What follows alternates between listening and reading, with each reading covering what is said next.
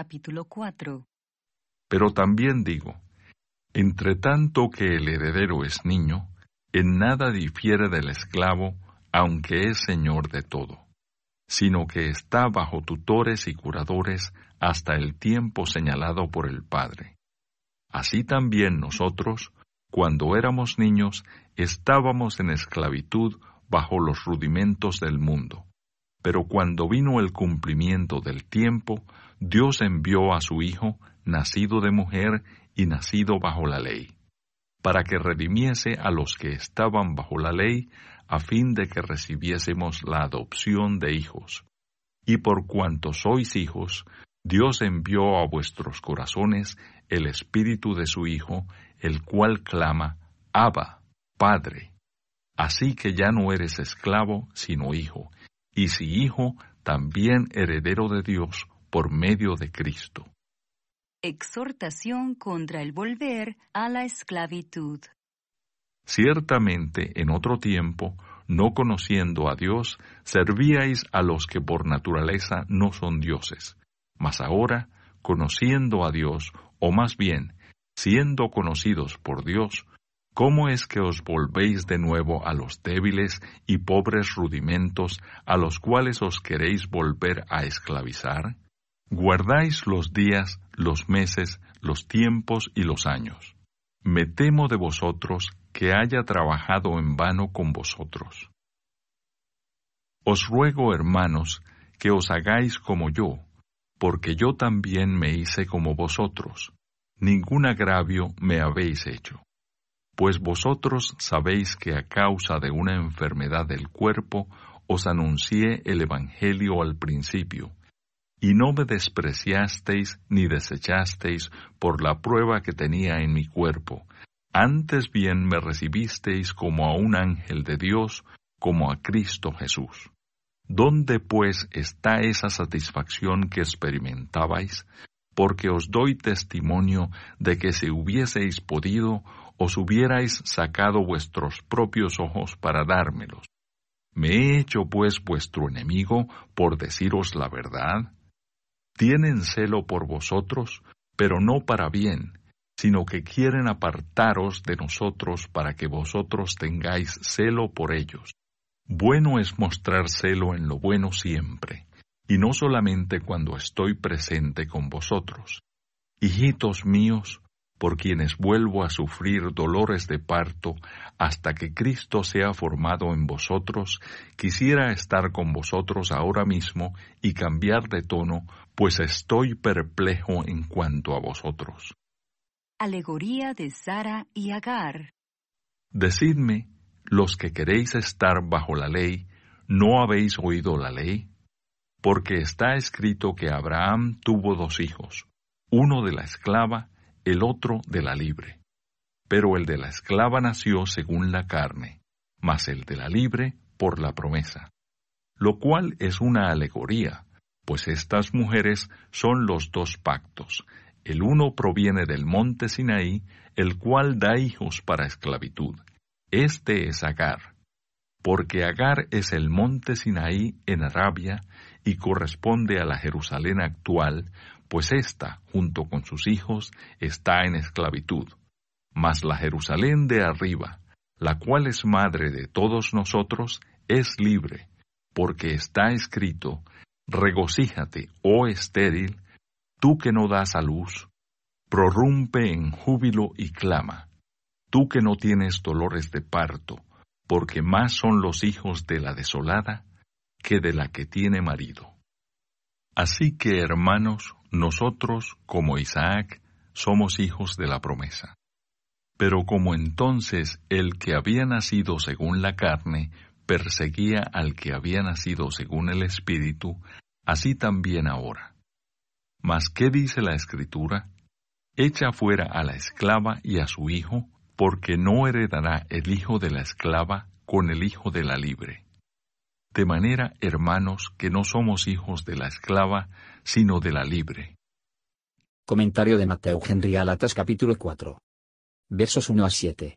El apóstol ofertas claramente con quienes instaron a la ley de Moisés, junto con el Evangelio de Cristo, y se esforzaron por llevar a los creyentes bajo su esclavitud. No podían comprender plenamente el significado de la ley dada por Moisés. Y a medida que fue una dispensa de la oscuridad, por lo que de la esclavitud, estaban atados a muchos ritos y observancias gravosas, por el cual se les enseñaba y mantenían sujeto como un niño bajo tutores y curadores. Aprendemos el estado más feliz de los cristianos bajo la dispensación evangélica. De estos versículos ver las maravillas del amor divino y de la misericordia, particular de Dios Padre, al enviar a su Hijo al mundo para redimirnos y salvarnos, del Hijo de Dios, en la presentación de tan bajo, y sufriendo tanto por nosotros, y del Espíritu Santo, al condescender a morar en los corazones de los creyentes, a estos efectos graciosos. Además, las ventajas cristiano disfrutan bajo el Evangelio. Aunque por naturaleza hijos de la ira y de la desobediencia, se hacen por los niños de gracia de amor, y participan de la naturaleza de los hijos de Dios, pues Él quiere que todos sus hijos le asemejan. Entre los hombres, el hijo mayor es el heredero, pero todos los hijos de Dios tendrán la herencia de los hijos mayores. Que el estado de ánimo y la conducta de los hijos nunca mostrarán nuestra adopción, y que el testigo Espíritu Santo a nuestro espíritu de que somos hijos y herederos de Dios. Versos 8 a 11. El cambio feliz con lo que los Gálatas se convirtieron de los ídolos al Dios vivo, y por medio de Cristo habían recibido la adopción de hijos, fue el efecto de su gracia abundante y gratuito, que fueron puestos bajo la mayor obligación de mantener a la libertad con que Él había hecho libres. Todo nuestro conocimiento de Dios comienza por su parte, nosotros le conocemos, porque nos conoce de Él. Aunque nuestra religión prohíbe la idolatría, pero muchos practican la idolatría espiritual en sus corazones. Por lo que un hombre ama más, y se preocupa más de que es su Dios, algunos tienen sus riquezas para su Dios, algunos de sus placeres, y algunos de sus deseos, y muchos adoran un Dios ignorante de su propia creación, un Dios hizo todo de la misericordia y la justicia. Porque ellos se convencen de que hay piedad para con Dios, aunque no se arrepienten, pero continúan en sus pecados. Es posible que aquellos que han hecho grandes profesiones de religión, para ser posteriormente hecho a un lado de la pureza y la simplicidad. Y el Dios más misericordia ha demostrado, en traer alguna de conocer el Evangelio y las libertades y privilegios de que, cuanto mayor sea su pecado y locura en el sufrimiento a sí mismos de ser privado de ellos, de ahí que todos los que son miembros de la Iglesia hacia el exterior deben aprender a temer y sospechar sí mismos. No debemos estar contentos porque tenemos algunas cosas buenas en nosotros mismos. Pablo teme, no sea que su trabajo haya sido en vano, sin embargo, todavía labores, y por lo tanto de hacer, lo que sigue, es la verdadera sabiduría el temor de Dios. Esta todo hombre debe recordar en su lugar y vocación. Versos 12 a 18.